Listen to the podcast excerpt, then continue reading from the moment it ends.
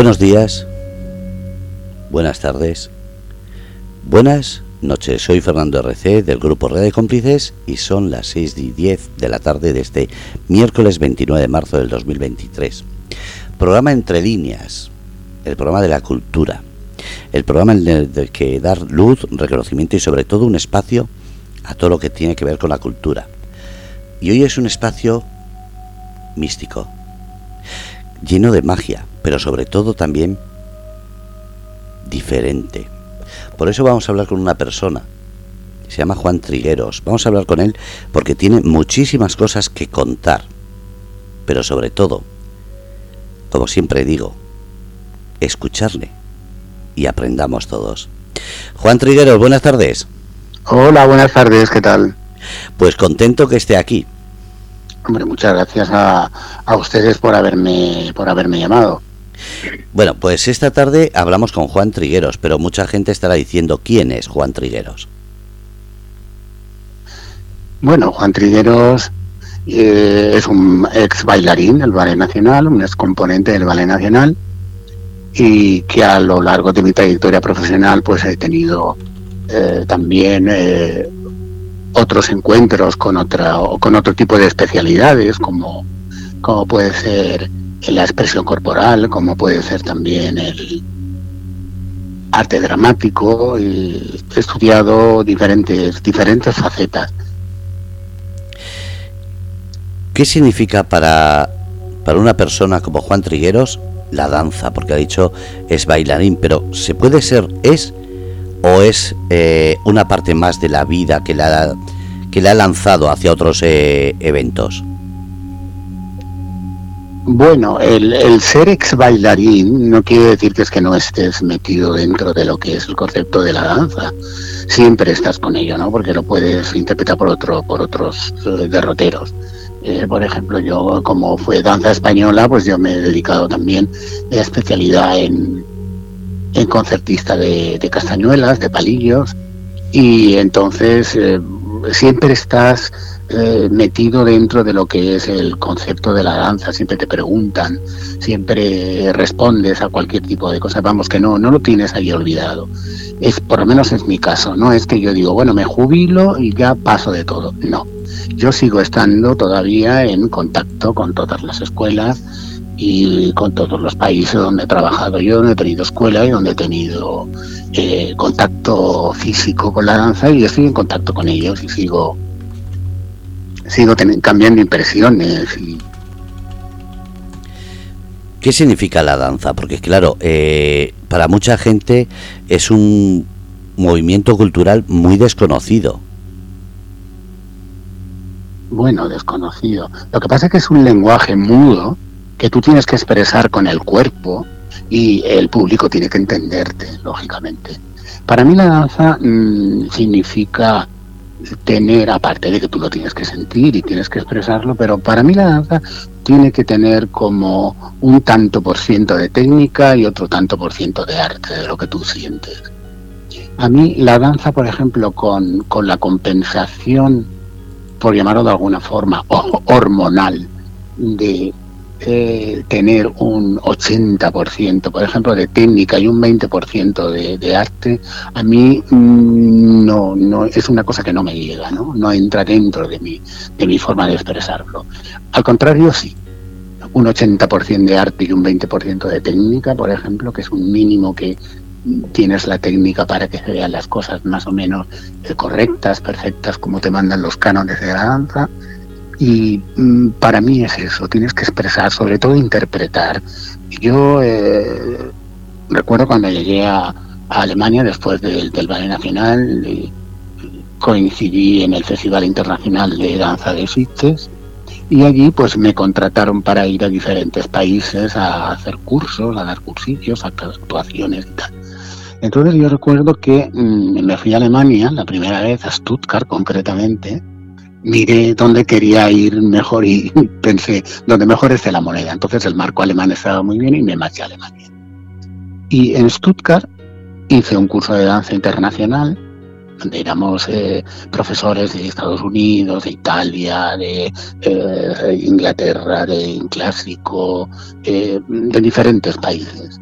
Y yo como danza española presenté eso. Luego yo tenía que presentar dentro de todos los profesores que había, teníamos que presentar un, curso, eh, una demostración nuestra, ¿no? Y entonces yo bailé, recuerdo que una cosa de la casa de Bernarda Alba, de Federico García Lorca, y yo ahí interpreté, hice como una pequeña suite, cinco o seis minutos, y interpreté lo que era eh, la madre, la, Bernarda Alba, sin caracterización, simplemente como iba vestido, con una sobrefalda encima, abierta por, por un lado, donde yo podía manejarla y se viese el pantalón, donde no perdiese yo la virilidad bailando.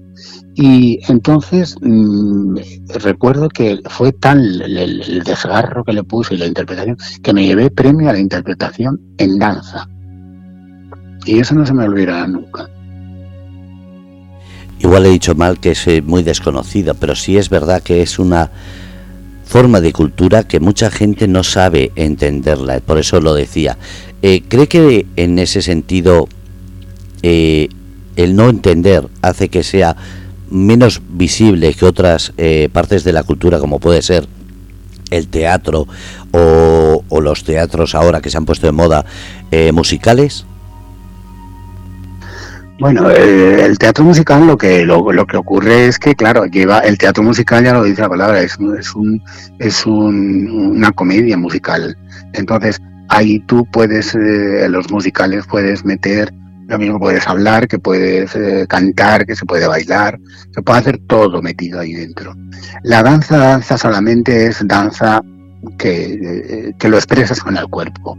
Y yo creo que depende, por ejemplo, la especialidad de danza española, el flamenco, es una cosa que, que, está al cabo del día y que los llenos son tremendos en el teatro y tal. La, la menos conocida, fíjate, y es muy nuestra, es la escuela bolera la escuela bolera sí que es un tanto desconocida a nivel general, a nivel público. Es conocida a nivel, a nivel eh, profesional, a nivel bailarines, porque aparte para la carrera de danza, eso en el conservatorio te piden que tengas cursos de escuela bolera, como tienes que tener un clásico y como tienes que tener eh, también nociones de flamenco y danza estilizada, como es, como es la danza española. Pero la escuela bolera sí que es menos conocida, por eso ballets completos donde hagan escuela bolera para darlas a, entender al público, eso sí que noto yo que ahí habría que eh, profundizar un tanto más. Vamos a seguir un poco para adelante. Después de Lanza, ¿qué hizo Juan Trigueros? Después de la bueno, vamos a ver, eh, yo voy a empezar por el principio. Yo empiezo, yo soy peluquero. Tengo peluquería con mi familia, con mi madre, era peluquera, tal, y entonces seguimos la profesión y yo tengo peluquería. Entonces yo en Alicante voy a tomar clases con el maestro José Espadero, y con José Espadero yo hago 8, 10 años de danza con él. Y entonces es cuando, después de esto, yo eh, marcho a Madrid a hacer oposición al Ballet Nacional, porque estaba recién, eh, recién inaugurado, digamos, ¿no? recién formado en, aquella época. Entonces yo me voy bajo la dirección de Antonio Gades, hago un curso con otros compañeros que fuimos aquí de la misma escuela y me dan apto para estar en la, en, la escuela taller que funda Antonio Gades. Allí estoy un par de meses y antes de cumplir el tercer mes ya me incorporo a las filas del, del Ballet Nacional. Soy componente del Ballet Nacional ya entonces con la dirección de Antonio el bailarín. Antonio Ruiz, Antonio, genial Antonio.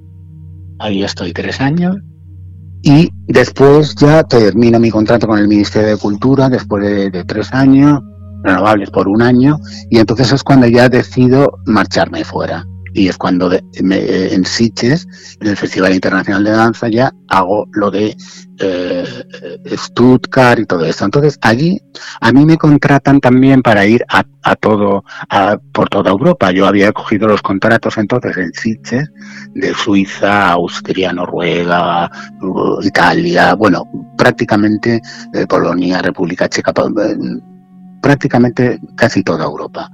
Entonces vuelvo a ponerme en contacto con ellos, hago giras por todos los, por, por, por todos esos centros y conservatorios Y entonces decido quedarme en Múnich porque me, me gustó muchísimo la ciudad. Me propone una señorita hacer montar una escuela juntos y entonces yo me hago residente alemán, monto una escuela en Múnich, un centro de baile flamenco y ahí eso tiene un éxito tremendo y voy formando bailarines y al, a lo mismo que como referente yo llevo el maestro espadero aquí en Alicante, sigo haciendo yo allí en, en Alemania. Formo compañía con los alumnos adelantados y entonces giramos también otra vez por toda Alemania, yo haciendo cursos por un sitio, trabajando con coreografías para otros y con mi propio ballet. Por ahí, ahí estoy 6, 7 años y luego regreso otra vez a España. Una vez vengo aquí en Alicante, doy clases en un centro muy importante también aquí en Alicante, el Centro de Danza Orfeo, y dirigido por Raquel Alarcón. Y entonces de ahí yo me ofrecen en Torrevieja eh, participar en la, en la Escuela de Mayo de Torrevieja, de Sevillana. Formo un grupo vamos allí, nos premian y tal.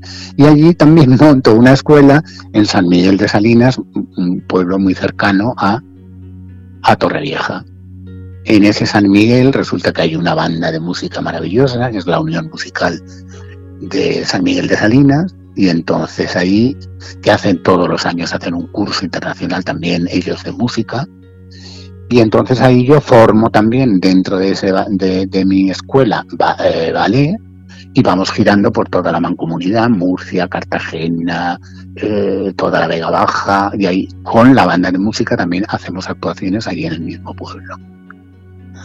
Después de allí termino ya, mm, estoy siete, ocho años, eh, todas las bailarinas y bailarines ya, pues unos se van fuera, otros están estudiando en, universidades, otros se van a casar, tal, y yo me vuelvo a quedar otra vez con niños infantiles y entonces digo, mira, yo hasta aquí llego, me voy a otro sitio. Entonces volví otra vez a mancharme al extranjero, me voy otra vez a Alemania, República Checa, Polonia, eh, Noruega, Eslovaquia, y me vuelvo otra vez por ahí, Canadá también. Y luego ya cuando ya decido jubilarme, pues es cuando eh, estoy aquí metido en hogueras de, Alicante, las hogueras de San Juan, y estoy seis, estuve como sí, seis, siete años en las hogueras y entonces allí pues ayudaba también a montar espectáculos a montar presentaciones y a recitar y ya me voy metiendo por, por todo ese, ese ambiente. Y en los últimos cinco años ya dejo las hogueras y estoy en hermandades de Semana Santa con eh, amigos, íntimos amigos y íntimas amigas de, también de la escuela de, Pepe Espadero. Y ahí volvemos otra vez a coger toda la esencia y a coger todos esos recuerdos de, antaño, ¿no? Me encuentro otra vez con el maestro Espadero, maravilloso, porque aparte de, ser eh, eh, eh, bailarín y profesor de danza y, catedrático del Conservatorio de Alicante, pues él es bordador, él es vestidor de imágenes. Eh, yo recuerdo que él nos cosía a nosotros todo el vestuario cuando yo estudiaba con él. Y entonces nos volvemos a encontrar ahí, me encuentro también con Mati Sánchez, que es también de la hermandad donde yo estoy, del Cristo del Mar y Nuestra Señora de los Dolores. Y entonces, pues vuelve a surgir toda esta todos estos recuerdos tan bonitos y, estoy puesto ahí. Entonces, eh, Espadero es el, bordador y vestidor de Nuestra Señora de la Esperanza, también de la, de la, de la Hermandad del, de Jesús eh, del Gran Poder y Nuestra Señora de la Esperanza, de la cual yo también soy eh, hermano. Y entonces ahí pues estoy muy a gusto, muy contento y estamos eh, recordando cosas muy bonitas. Y también eh, me, proponen eh, seguir con, con, la, con la hermandad y con la cofradía del Carmen. Entonces digo, oye, sí, me gustaría mucho estar con la cofradía del Carmen. Y entonces al enterarse de que yo soy peluquero, pues entonces yo como prioste, pues eh, me encargo de la posticería de la Virgen y soy el que el que peina a la Virgen. Ella tiene tres pelucas actualmente una donada por espadero, otra ya la que tenía de la, de la suya propia de, la cofradía, y otra que también el, el mayordomo de la Virgen, Vicente, pues le ha regalado últimamente. Entonces yo juego con esas tres, la que lleva puesta, las otras dos las tengo ya arregladas y las voy poniendo, vamos cambiándolas. Qué bonito trabajo, qué bonita trayectoria. Pero si mira un poquito todo, ¿qué es lo que más le llena? Bueno, a mí me llena cada momento, ¿eh? eso es una cosa que tengo que decir, no es por salir por los cerros de Úbeda, pero a mí me llena cada momento que yo estoy haciendo de mi vida.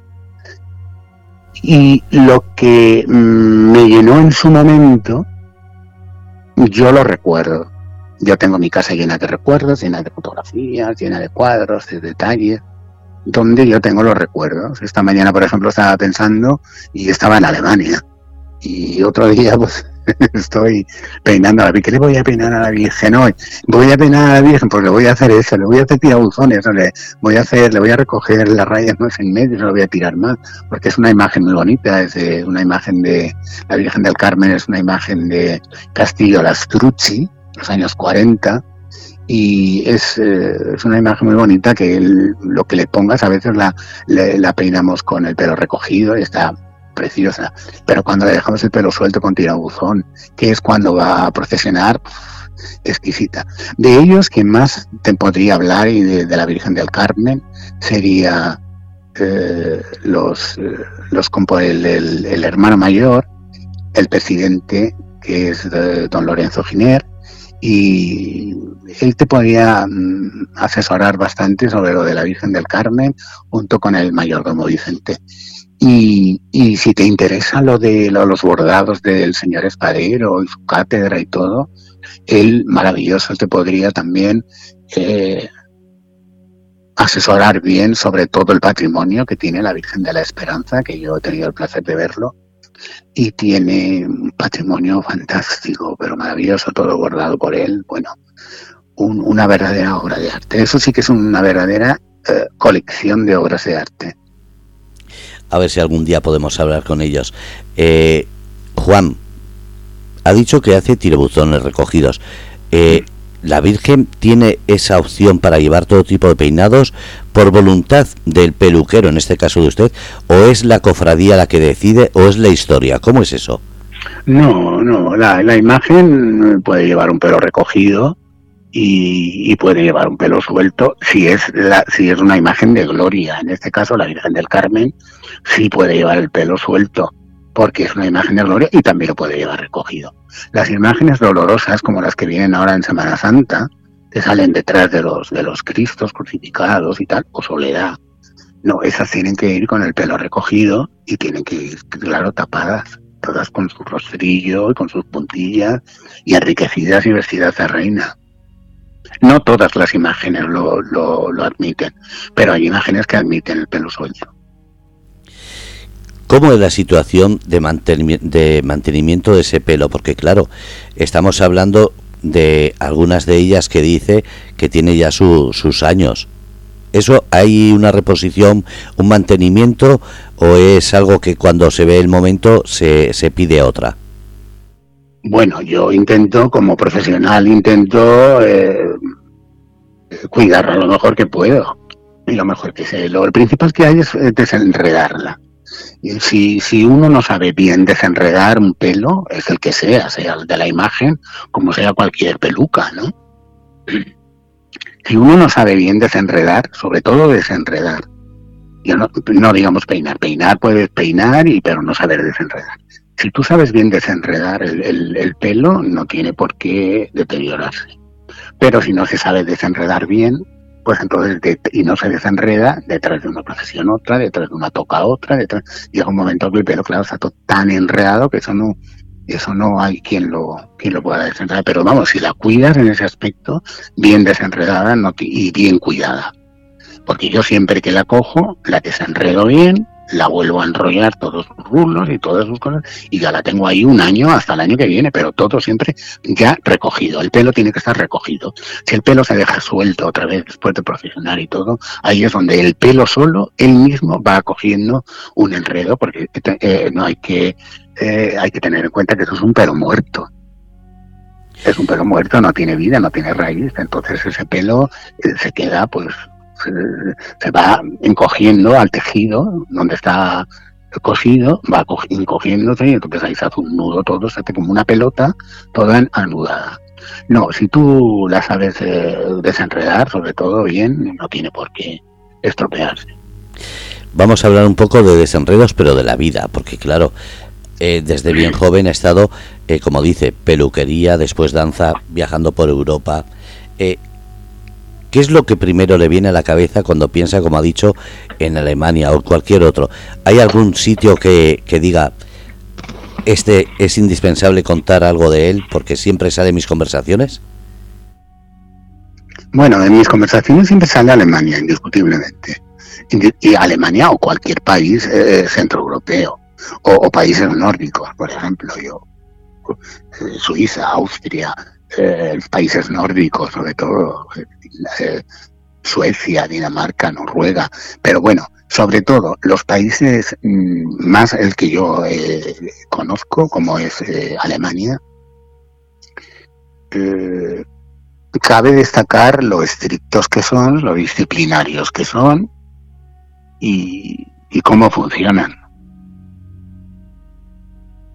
¿En qué sentido? Porque hablamos de danza, pero eso es a nivel de todo, trabajo, familia, casa, son muy disciplinados la gente de Europa comparado con la gente de España. Bueno, en danza la disciplina lo mismo está en España que en cualquier sitio. Yo creo que la asignatura más disciplinaria que hay, yo creo que hasta incluso mm, tanto como la militar o más, es la danza. La danza, como no haya disciplina, no, no hay tu tía, ¿no?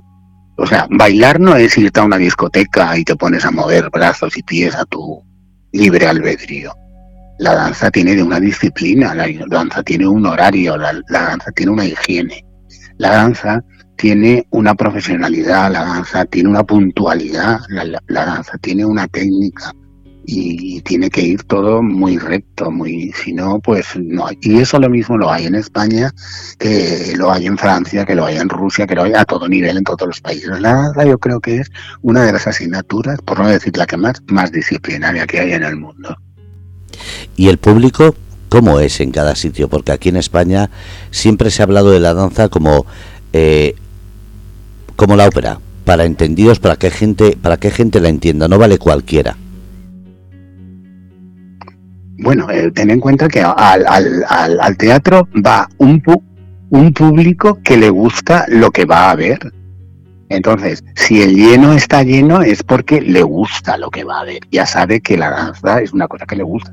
Otra cosa es que luego el espectáculo que presenten como tal de danza llene o no llene, o llegue o no llegue.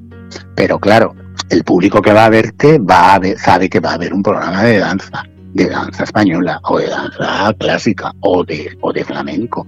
Los públicos son completamente diferentes. Hay públicos que eh, van a ver un espectáculo de flamenco y no les gusta la danza clásica. Pero generalmente al que le, le gusta la danza en general, sobre todo bailarines, vamos a todo tipo de espectáculo de danza.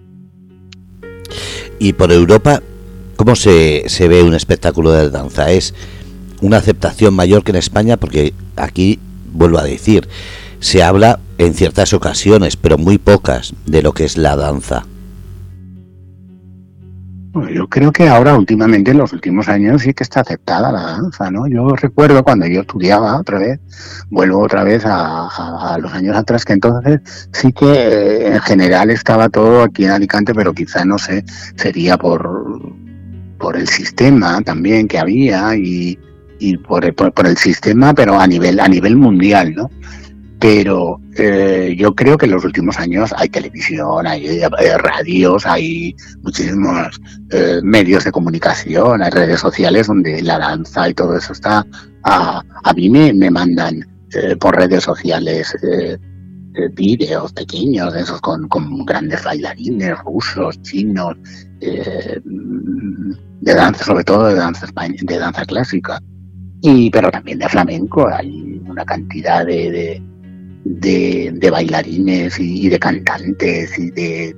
Yo creo que ahora el, lo que es la, la, cultura eh, musicada, como puede ser la danza, como puede ser los espectáculos musicales que, que hemos nombrado antes, la lírica, la ópera, todo eso, la zarzuela, la zarzuela está un tanto muerta, eso sí que hay que reconocerlo.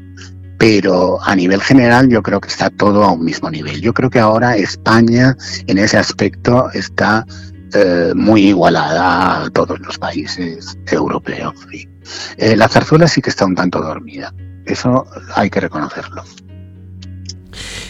En este sentido, la danza es algo que siempre se habla, igual que estoy diciendo, pero vamos a ir un poquito más avanzado.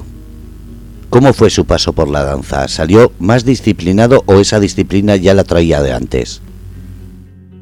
Bueno, eh, yo es que he sido muy disciplinado siempre, siempre, eh, que contrasta mucho con otra forma de personalidad que yo tengo, porque soy, soy, eh, tengo una viscómica, porque me gusta mucho la interpretación, porque me dediqué desde pequeño con mis padres en el Orfeón de Alicante, donde mi, madre era también actriz dramática, donde mi papá cantaba también, era barítono y cantaba unas jotas paragonesas fantásticas. Entonces yo me eduqué en un ambiente donde eh, eso ha venido siempre conmigo, conmigo, con mis hermanas. Entonces, y, hemos estado metidos ahí siempre. Entonces, para mí he sido siempre muy disciplinario en ese aspecto, ¿no?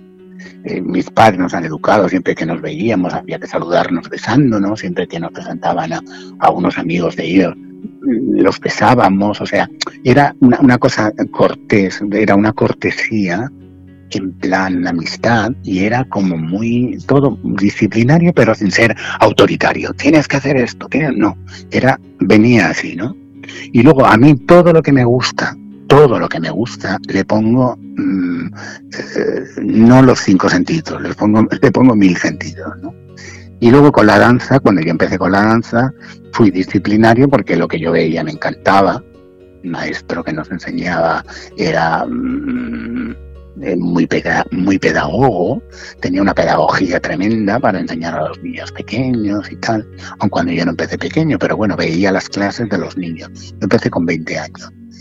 Y, entraba a las clases, también tengo que decir que el maestro es como familia nuestra, se ha criado con nosotros también en el Orfeo de Alicante, muy amigo de mi madre, de mis hermanas, y, y no, para mí no, no, la disciplina ha, venido conmigo. O sea, no me, no me he forzado, como otros compañeros yo veía que se forzaban por, por, por ser disciplinados. A mí, mm, yo dejaba, por ejemplo, mi profesión, cerraba antes de tiempo la peluquería para irme a un ensayo.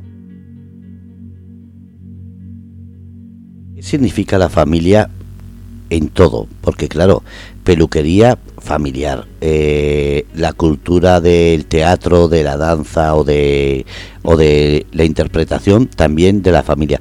¿Qué ha significado la familia y qué significa? Bueno, para mí la familia es, es, una imprescindible y luego mi familia ha sido inmejorable. Mi familia ha sido algo, algo por demás. Yo recuerdo a mi padre, bueno, yo quedé sin padre muy jovencito, con 12 años, pero vamos, los recuerdos que tengo de él era algo fabuloso, era un caballero, nos educaba muy bien. Y mi madre fue, pues, pues, pues, ¿qué vamos a decir de las madres? Aparte de que siempre decimos que la mía es la mejor, ¿no? Pero vamos, era una mujer inmejorable, era una mujer educada, eh, mm, respetuosa, era una mujer abierta y, nos han educado, pues, ya te digo, como muy, muy abiertos a, lo que es eh, fronteras. Nos han educado a eso, a fronteras. Y, otra cosa es que con la música y con la danza, la, mente a ti se te abre, es otro tipo. Eh, los bailarines tenemos una forma los artistas en general, pero vamos, los bailarines tenemos una mentalidad mm, muy abierta, muy admites todo, todo tipo de comentario y admites eh, todo tipo de, de, de, personas y de formas de ser, porque expresas todo con tu cuerpo. Se puede decir que el ver a la familia interpretar, cantar, le sirvió como apoyo en ese lanzamiento a la danza? Pues mira, fíjate qué curioso. Mi hermana Josita, que fue una de las últimas parejas, la última pareja del, del, maestro espadero, y 25 años fue pareja de él, era menor que yo seis años. Cuando murió mi padre, mi hermana tenía seis, yo tenía doce. Y entonces cuando yo terminaba la peluquería con mi madre, yo mm, hice un curso de peluquería en una, academia en Alicante, que entonces era de Henry Colomer. Ahora esa firma no sé dónde estará, pero la, la, casa Henry Colomer de, productos de peluquería y tal era famosa. Y entonces yo me voy a esa academia y resulta que en, en, en, en el entresuelo izquierda era la, academia de peluquería y en el entresuelo derecha era la academia de danza donde iba mi hermana. Entonces yo me pasaba cuando terminaba de la peluquería al estudio de mi hermana, que era donde estaba el maestro espadero, y estábamos allí. Yo recogía a mi hermana y luego nos íbamos a por mi madre al Orfeón con mi otra hermana mayor y de ahí ya para casa. ¿Qué ocurre con esto? Que yo, mientras estoy allí dentro en la academia, pues me pongo a marcar un pasito, otro pasito, otro pasito, y así es como yo empecé con la danza.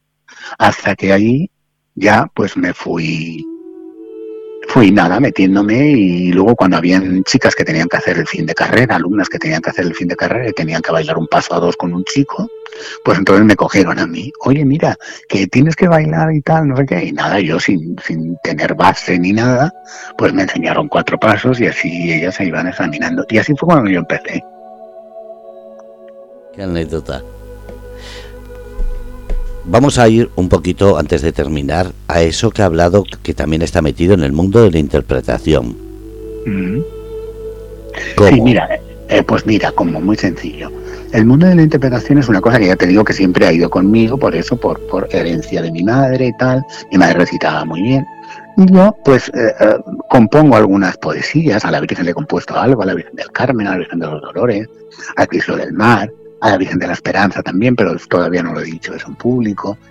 Y eh, me gusta mucho la interpretación. Hice unos cursos en Madrid, también hice unas cosas en, cine, en, televisión. Y, una vez que estaba yo aquí por Alicante, me encuentro con mi querida Reyes Caballero, directora de, de Cine Independiente. Y entonces me, digo, ¿qué haces, eh? Trigueros, tal, no sé cuánto, tal. Digo, pues mira, estoy aquí ahora porque ya me voy a jubilar y el último viaje que vengo ahora voy a ir a República Checa, Alemania, Polonia y tal, y ya me jubilo. Dice, oye, que te tienes que venir, estoy rodando una película de Pablo Sarasate, el músico. Digo, no me digas de Pablo Sarasate. Pero si resulta que yo he bailado el zapateado en el Ballet Nacional de Pablo Sarasate, el original, de Antonio, el bailarín, con coreografía de Antonio. Pues te tienes que venir, total, que cojo ropa, me pongo que cuatro o cinco cosas, zapatos y nada, y empiezo otra vez a bailar allí con ella. Y de ahí, como yo había hecho también lo de la interpretación y tal, pues voy haciendo papeles de películas, lo mismo he hecho de, de un eh, ruso militar, que, hago de un, de un lord inglés, que hago, y como también soy peluquero, pues entonces ayudo, depende de la, de la época, depende de la época que ella quiere eh, enfocar el, el, tema, pues entonces los pelos los, subo más para arriba, los bajo más para abajo, o sea que me lo paso pipa con ella, ¿no? Y ya te digo, mi querida Reyes es maravillosa porque es una directora también fantástica y me lo paso muy bien. Y así es como voy, así es como estoy pasando ahora yo mi, mi, mi otra juventud. Eso iba a decir, porque de jubilación nada, está más atareado ahora que cuando empezaba. Bueno, no, te gusta. Cuando te gusta una cosa, pues eh, tampoco vas a quedarte en casa, ¿no? Y, luego otra cosa, eh, ¿con quién vas? ¿Con quién vas a hablar de cine? ¿Con quién vas a hablar de teatro? ¿Con quién vas a hablar de danza? ¿Con quién vas a hablar de, de, de, cosas bonitas, de, de mantos, de, imágenes, de, Pues con gente a llegar a ti, con gente que donde estás dentro de tu entorno y, y es lo mejor qué bonitas tertulias tienen que ser en las que se habla de tanta forma cultural que existe y que es tan desconocida, porque eso de los mantos, de la forma de peinar y eso, yo porque le, he conocido a usted gracias a Reyes Caballeros, si no, yo jamás hubiera pensado que esa forma de trato a una imagen se miraba tanto y se cuidaba tanto. Yo pensaba que era muy, muy diferente. No, que va, uy, como no se puede imaginar. Como no se puede imaginar al 100% tiene que ir como lo que es, tiene que ir hecha una reina, tienes la madre de Dios. Y, así es como lo vemos nosotros, lo vemos todos. Y, tiene que ir, pues eso, impecable, pero, pero no solamente la nuestra, todas en general tienen que ir así. Y tiene un cuidado tremendo, claro, tremendísimo. Ellos le pueden hablar muy de esto con más, ahondando más el tema. Yo estaba pensando, como no conozco el tema, hacer una charla entre dos o tres personas que usted me dice y usted que sí conoce y podría enfocar esa charla. Lo hablaremos fuera de antena, pero de verdad ha dejado un, un montón de curiosidades. No solamente nos ha enseñado su trayectoria, sino nos ha enseñado que hay un mundo eh, diferente al que conocemos. Hay una última pregunta que sí me gustaría que respondiese y es ¿Qué es Alicante para usted? Porque ha estado recorriendo por todas las partes eh, siempre con ese orgullo alicantino. Entonces, ¿qué significa Alicante para usted? Hombre, para mí Alicante significa todo, porque de no ser así no viviría aquí en Alicante. Yo he tenido posibilidad a la vuelta mía de poder haber vivido, pues me he quedado en Madrid, donde tenía también lo, eh, sitio, podría haberme, podría haber elegido cualquier otro sitio que me hubiese gustado vivir, o incluso haberme quedado en, en Múnich, o, vivir en un, petit apartamento en París. No, he vuelto a Alicante porque Alicante para mí es, es son mis raíces, es donde empecé, es donde quiero acabar, y lo de lo que sí que estoy es muy orgulloso es de haber llevado el nombre de Alicante por gran parte de la geografía mundial, eso sí. Llevar el pabellón alicantino por todas las partes donde yo he ido. Que siempre, por mi forma de bailar y por mi forma de interpretar, me han dicho si era andaluz o si era gitano. Si era, no, pues mira, no soy andaluz ni soy gitano, que no me hubiese importado serlo, ni muchísimo menos. Pero soy alicantino, no me digan. ¿Y cómo se puede bailar así? Porque lo siente. Flamenco lo puede bailar, eh, se baila en Polonia y lo baila en República Checa y chinos han sido eh, eh, premios internacionales. Madre mía. Juan, muchísimas gracias por estar en Grupo Radio Cómplices y sobre todo espero que no sea la última charla, pero de verdad, gracias por mostrarnos un poquito en esta pequeña entrevista de lo que ha sido su trayectoria. Nada, muchísimas gracias a ustedes y pueden disponer de mí para lo que quieran. Y les pondré en, contacto con, con, esos otros compañeros que mm, eso va a ser va a ser una gloria porque ellos pueden profundizar más el tema y están más puestos en todo esto y verás que bien, sobre todo el maestro Espadero y eh, mm, Lorenzo Lorenzo Giner. Pues muchísimas gracias, estaremos en contacto y lo dicho, gracias por estar en Grupo de Cómplices, pero sobre todo gracias por llevar el nombre de Alicante y de España a todos los lugares con ese arte y con ese buen hacer. Muchísimas gracias a usted. Bueno, pues han escuchado a Juan Trigueros, es bailarín, pero sobre todo a alicantino en mayúsculas. El arte en sus venas y como en alguna entrevista he leído, en sus ojos y en su hacer. Grupo de cómplices, demostrando que la cultura puede estar en cualquier lugar, siempre que se va a apreciar. Un abrazo a todos.